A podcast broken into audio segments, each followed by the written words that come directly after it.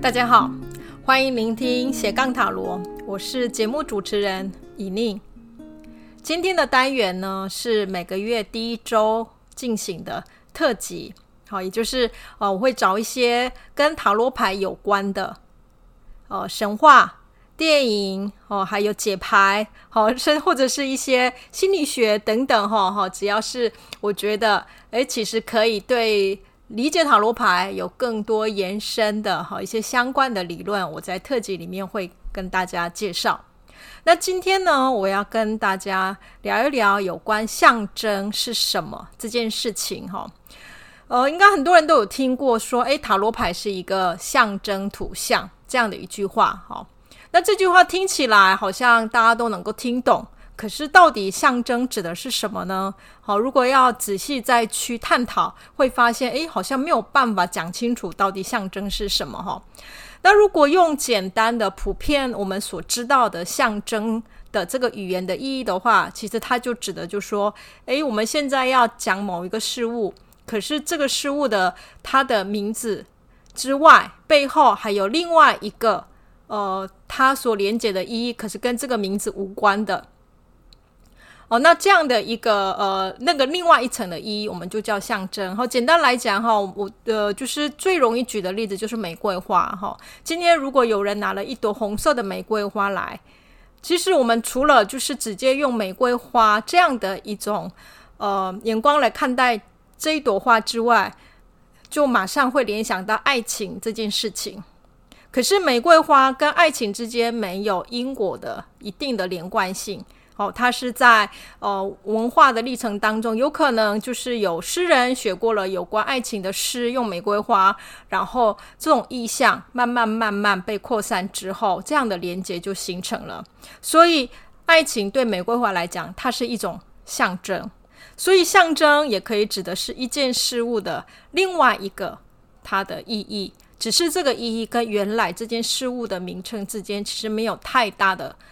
关联。哦，他可能只是从他的形上的一种联想，或者是他的名字上的联想。可是这两者之间的关系不是呃因果的，一定要如此的关系。哈，所以象征是很有趣的哈，它会如何呃相互连接？我觉得它背后有很多很多的不可知的联想。哈，所以像荣格他在谈到象征的时候，他就认为。在人类的语言里面会出现象征，其实也代表理性的语言哈，也就是每天我们所讲的这个语言本身有太多不是我们能够表达的。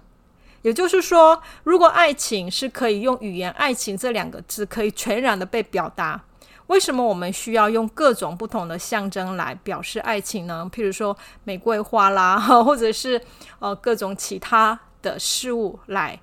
帮助我们去理解爱情，好，所以呃，理性的语言有它的限度，而荣格认为象征的存在本身其实就是在凸显了这个理性语言的限制。而进一步，荣格认为象征是跟无意识可以产生连结的呃一个管道，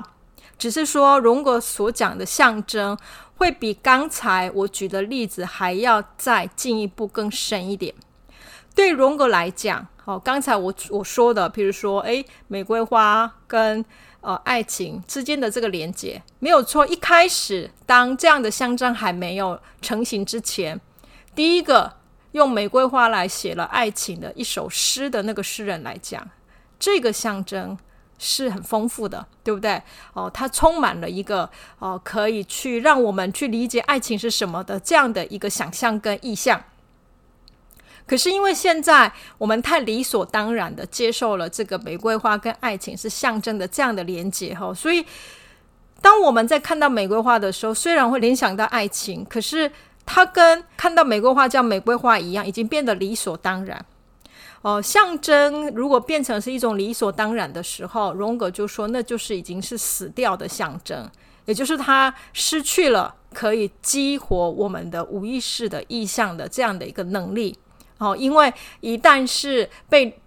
视为是理所当然，它还是就会被定格在我们的理性语言，哈，就是意识的层次，好，我们就会直接把它连上去了，不会有另外一种想要启动我们的图像或意象的这样的一个思考的一个能力。好，所以呃，荣格当时其实也批判了很多传统宗教，哈，主要的原因是当时的基督教有太多。的象征就是这样的死的象征，信仰它本身哦、就充满了很多我们人无法用语言表达的层次，因为信仰其实跟个人的情感面向、某一种神秘的人的经验有关。好，所以哦、在宗教里面就充满了一些象征语言哈。可是这种象征语言一旦被一些神学啦或者是一种说明把它解释说，哎，为什么这个东西可以代表？上帝呀、啊，或这个东西可以代表什么？一旦它是被说明，然后哦、变成是一个固定的意义的时候，诶，这个本来要能够去哦、跟人的信仰的那一层可以连接的这种象征本身就死掉了。哦，所以荣格当时批评的就是说，诶，宗教里面有太多死的象征的时候，那个宗教本身就会失去它信仰的生命力。可是到底什么是活的象征？哦，如果从荣格他自己的在书里面所讲的一些内容来看，哦，所谓的活的象征呢，它是呃要能够不断不断重新去经验出来的，才叫活的象征哈。呃，如果我以梦来做一个例子好了哈，因为梦本身里面的呃所形成的一种意象也好，图像也好，都被视为是象征哈。这是在弗洛伊德也好，荣格的呃心理学都会这样探讨哈。那这些象征呢，一像一般我们在讲解梦的时候，就是会把这些里面的这些象征，就会是对应到一些呃外在世界，或者是某一种。哦，我们已知的某一种解梦的一种逻辑来去理解它。像我之前就有看到，呃，有地有地方在卖那种乐透啊，后面就会有，呃，就会有对梦的一个解释哈，就说，诶，你梦到什么黄金就代表什么，你梦到什么就梦梦到蛇就代表什么哈。那这样是不是就对照了哈？那这个对照。就本来是我在做梦的时候梦到蛇是一个象征，可是如果马上这个蛇是代表什么意思，有一个明确的答案的话，它就是死的象征了，它就不可能有象征的意义。所以弗洛伊德跟荣格他们也呃就是不喜欢这种解码的方式的解梦。哦，所以他们就会呃用一种像弗洛伊德用自由联想，哈，或者是荣格用象征的方式解梦，哈。可是自由联想跟象征的方式，我觉得它也有可能去进入到所谓的呃这种解码的部分，哈。因为呃，譬如说像现在很多人在看荣格的解梦书，然后就会理解说，诶，荣格会探讨哦什么样的梦可能比较是接近探讨一个人的阴影，什么阿尼玛、阿尼摩斯，大家都会多多少少都会有这样的一个概念。那一旦我们有了这个概念，我们一旦梦到了什么，就会把这个概念套进来，然后解释为说，呃，就是讲这样的意思的时候，其实它跟呃解码的方式，呃，某个层次来讲，就走得比较类似。那如果是这样的话，其实如以荣格的那个立场来看，它也是一个死的象征哈。那如果是这样，那到底活的象征我们要怎么理解它哈？活的象征不是要解读，是要经验的哈。哦，什么叫经验？也就是所谓的解梦啊，在我们去解读它是什么意思之前，我们真的要走进这个梦里面去经验它，不断不断的，我们重新让自己走入这个梦里面，经验我在梦中所看到的，哦，所我所感受到的每一个状况的时候，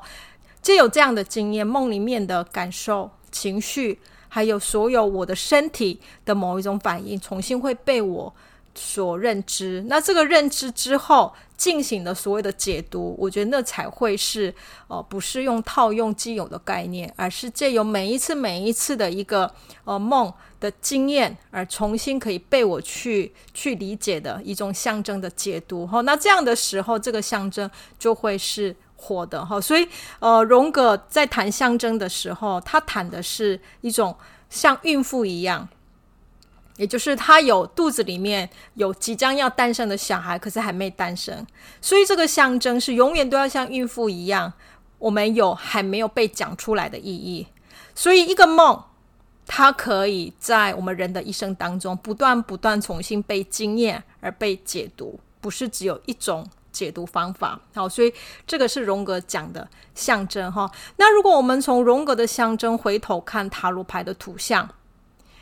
那今天，呃，如果我今天学习塔罗牌的时候，那我就买了书哦，然后去理解说，诶，书里面有教我这样的图像代表什么意思，这样的图像代表什么意思。当然，一开始在学习的时候，对一个学习者来讲，它很新鲜，对不对？因为我没有接触过任何这方面的一个呃知识，然后一下子要学的时候，所有的东西都是新鲜的哈，所以对这个初学者来讲。这些象征都是对他来讲活着的，因为这背后的故事、背后的意义是这么的陌生哈，他需要不断不断的重新去理解它。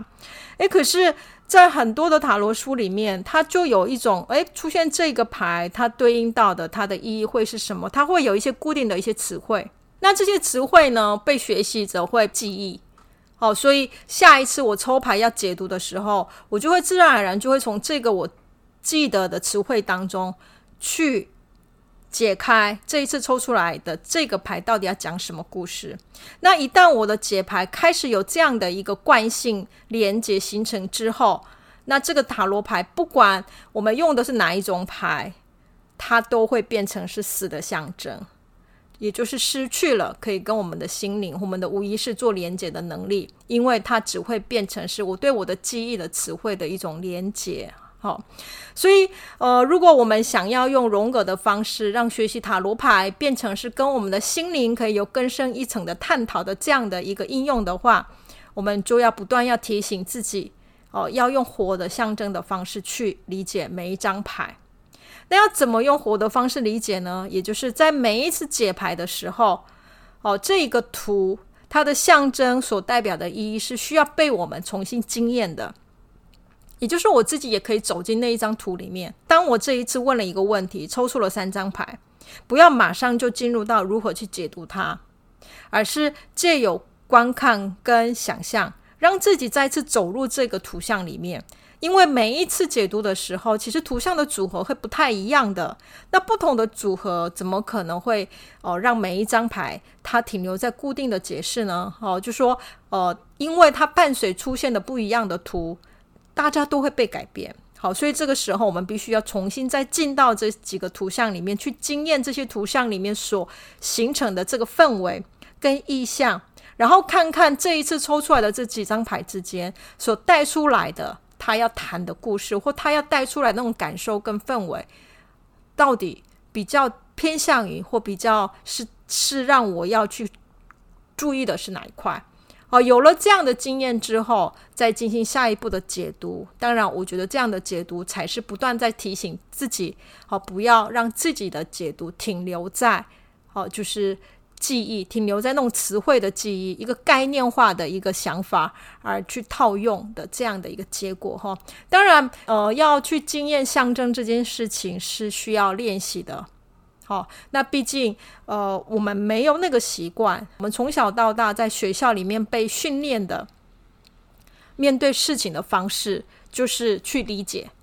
那而且我们理解的层次比较像是说明，哈，就是看到一样东西，我们要马上辨认出它是什么，然后能够讲出这个东西的它的用途啊，哈，它的那个可以怎么样等等的。而且现在社会又要求效率。对不对？哈，有用跟没用哈，所以我们看到任何东西，我们会很快速的让自己进入一个要去判断它的有用跟没有用，还有它的用途是什么的这样的一个思维里面。哦，那在这个思维里面，当然我们就不会是呃用经验的方式去理解一件事，而是直接是去得到一个说明的方式。哈，那说明就是一个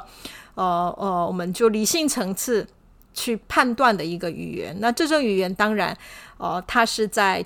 知识上的啊、某一种理解，好、可是呃未必能够进到心灵层次上，可以带动我们去呃对某一种事物跳脱哦、原有的固定的一个理解的某一种范围的可能性，好、呃，所以对我们来讲，经验象征这件事情，好、呃，并不是那么的。熟熟悉，然后让我们可以习惯的哈。那呃，像荣格他自己有一个就叫做积极想象的这个方法。那这个方法其实就是也是借由想象，让我们可以走进象征里面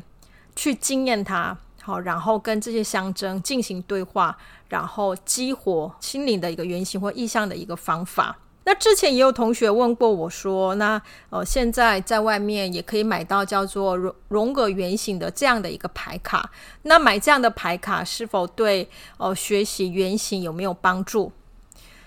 呃，我稍微看了一下这些牌卡哈，它本身就把一些荣格谈过的一些原型哈，就创作者就依照他的理解去做了一些哦图像上的表现哈。那当然，图像表现在某个层次上，我们可以说它就是一个象征嘛，对不对？因为这个表现背后，其实它不是只有画了一个妈妈，呃，画了一个妈妈原型，就一个妈妈的样子哈。这个图像里面，它其实还有别的指涉。可是重点是。呃，荣格所讲的原型，譬如说我们讲呃母亲原型好了，这个母亲原型，这个原型是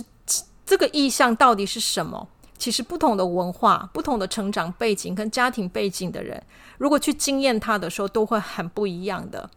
那这样的经验，如果我们看任何的图像，回到的是个人的经验去重新解读它，当然，我觉得这跟你看什么图像都没有关系，因为我们毕竟都会回到自身去经验它。可是，如果我画了一个图像，然后我是套用这个画图像的人意义去理解这个母亲原型是什么的话，那我觉得他就有一点偏离了。哦，原来荣格要谈的那一个，就是说象征是需要被经验这件事情。好，当然，我觉得对初学者来讲，一开始象征是什么，或者是譬如说塔罗牌里面最最原初的，到底呃，这个譬如说维特牌里面有非常多宗教的象征，譬如说女祭司，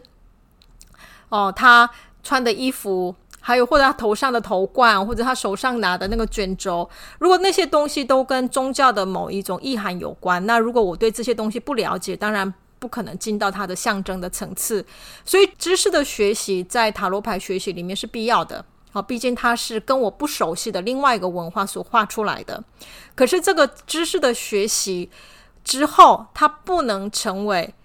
经验象征的一个限制。